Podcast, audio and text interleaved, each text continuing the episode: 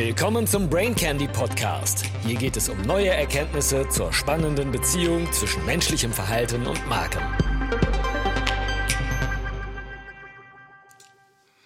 Brain Candy Nummer 77.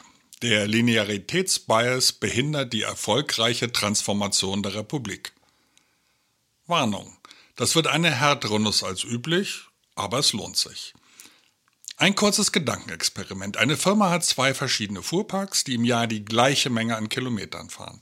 Es besteht die Möglichkeit, im nächsten Jahr einen der beiden Fuhrparks deutlich effizienter im Energieverbrauch zu machen. Fuhrpark A kann pro 5 Liter Diesel die Reichweite von 10 auf 20 Kilometer steigern.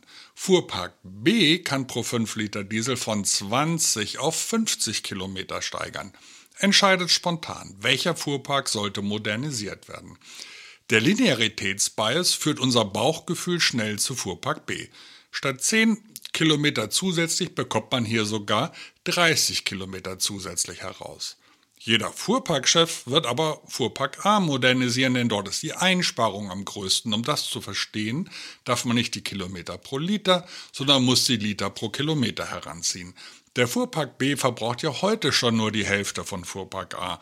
Wenn Fuhrpark A seine Effizienz verdoppelt, also nur noch die Hälfte verbraucht, ist das von Fuhrpark B natürlich nicht einholbar. Schnell noch ein Beispiel. Ein Auto fährt eine Strecke statt mit 80 Kilometern mit 120 Stundenkilometern. Wie schnell müsste das Auto fahren, um noch einmal die gleiche Zeitersparnis durch höhere Geschwindigkeit hereinzufahren? 160 Kilometer? Also nochmal 40 Kilometer schneller?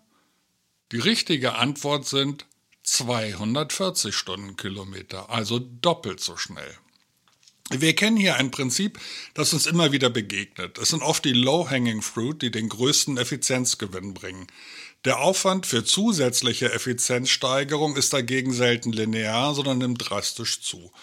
Diesen Effekt unterschätzen wir, wenn wir uns vorstellen, wie schnell Innovationen unser Leben verbessern werden. Ich habe zum Beispiel vor zehn Jahren meinen ersten BMW mit einem Assistenzsystem gefahren, das mehr konnte als ein dummer Tempomat.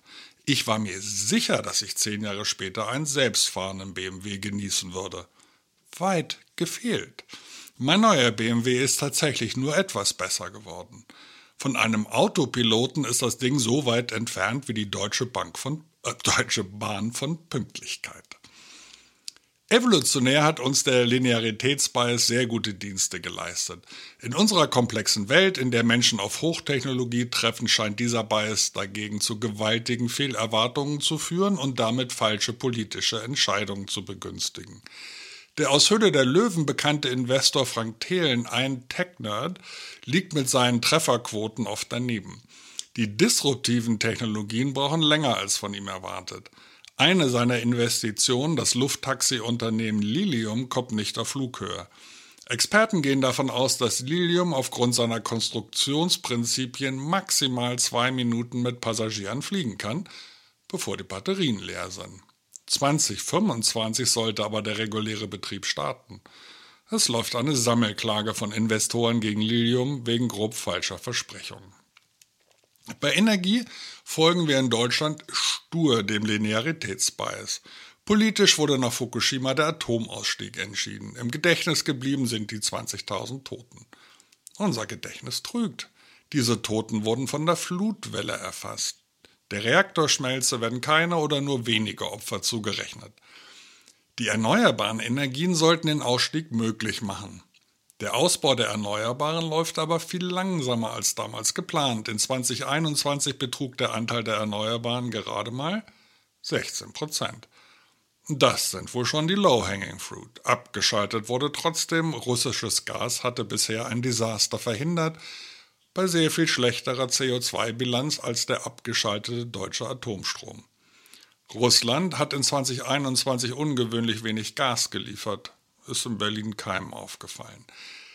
Die Republik hatte sich damals auf den einen sicherheitspolitisch scheinbar richtigen Weg festgelegt und macht den Fehler jetzt ganz offensichtlich wieder.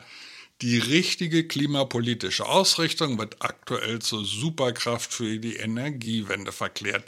Alle Chips in der Spielbank der Energieerzeugung werden auf die Erneuerbaren gesetzt. Und mit importiertem Atomstrom, importiertem LN-Gas aus Fracking und Kohlestrom versucht abzusichern. Deutscher Atomstrom und deutsches Fracking sind gleichzeitig intellektuelle No-Go-Areas. Wenn die Wette schief läuft, bezahlen wir alle mit herben wirtschaftlichen Einbrüchen. Ich habe selbstverständlich auch keine Antwort auf diese Zukunftsfrage, aber ich sehe den linearen Bias. Ich sehe diese haltungsbasierten Gefechte bei Lanz und auf Twitter. Ich glaube nicht an die eine richtige Entscheidung in unserer hochkomplexen Welt. Mehr Demut täte gut. Auf zu neuen Ufern, ohne die Brücken vorzeitig abzubrechen oder sich einem Rohstoff auszuliefern.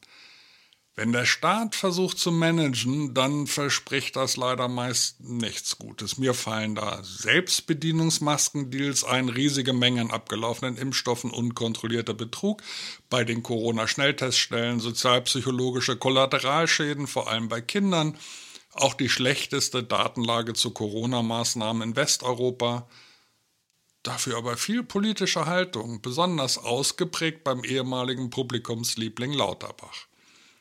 Digital ist die Verwaltung in der Steinzeit. Wohneigentümer müssen gerade für eine neue Grundsteuerveranlagung Daten mühsam zusammensuchen und in Formblätter eintragen, die die Verwaltungen schon haben. Und die Server brechen bei der Last zusammen. Kein Scherz. Diese Verwaltung soll nun fix die komplexe Beschleunigung der Erneuerbaren managen. Ich begrüße den beschleunigten Ausbau der Erneuerbaren sehr. Allerdings halte ich eine lineare oder gar die verkündete sprunghafte Steigerung für extrem unwahrscheinlich. Das gerade verkündete Ziel von 80% Anteil der Erneuerbaren in nicht einmal sieben Jahren erlebe ich als Wunschdenken. Im grün-schwarz regierten Baden-Württemberg entstehen dieses Jahr ganze fünf Windräder. Eine Unmenge an Hindernissen der Umsetzung wird entweder ignoriert oder als lösbar wegdefiniert.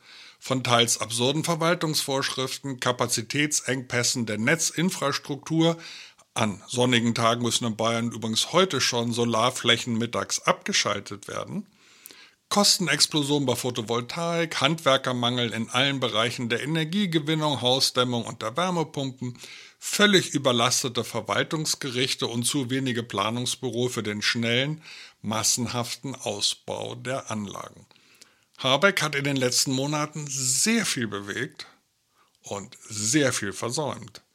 Im Mai, Juni, Juli sind die deutschen Gaskraftwerke nahe Volllast zur Stromerzeugung gefahren worden. War ja billiger als Kohle. Die von vielen Ökonomen bereits im März geforderten Anreizsysteme für sofortiges Gassparen wurden und werden belächelt. Nicht nur die Ausbaugeschwindigkeit der Erneuerbaren ist höchst unsicher, es dauert offensichtlich auch sehr viel länger, effektive und bezahlbare Speicherlösungen für die häufigen Dunkelflaute-Situationen zu schaffen.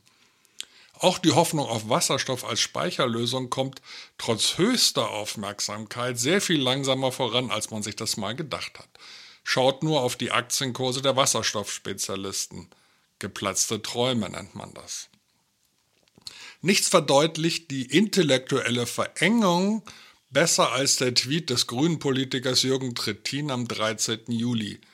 Liebe FDPler, ihr solltet wissen, mit Atomkraft kann man zwar eure Sansibar auf Sylt beleuchten, aber keine Wohnung heizen und auch nicht den Flieger von Friedrich Merz betanken.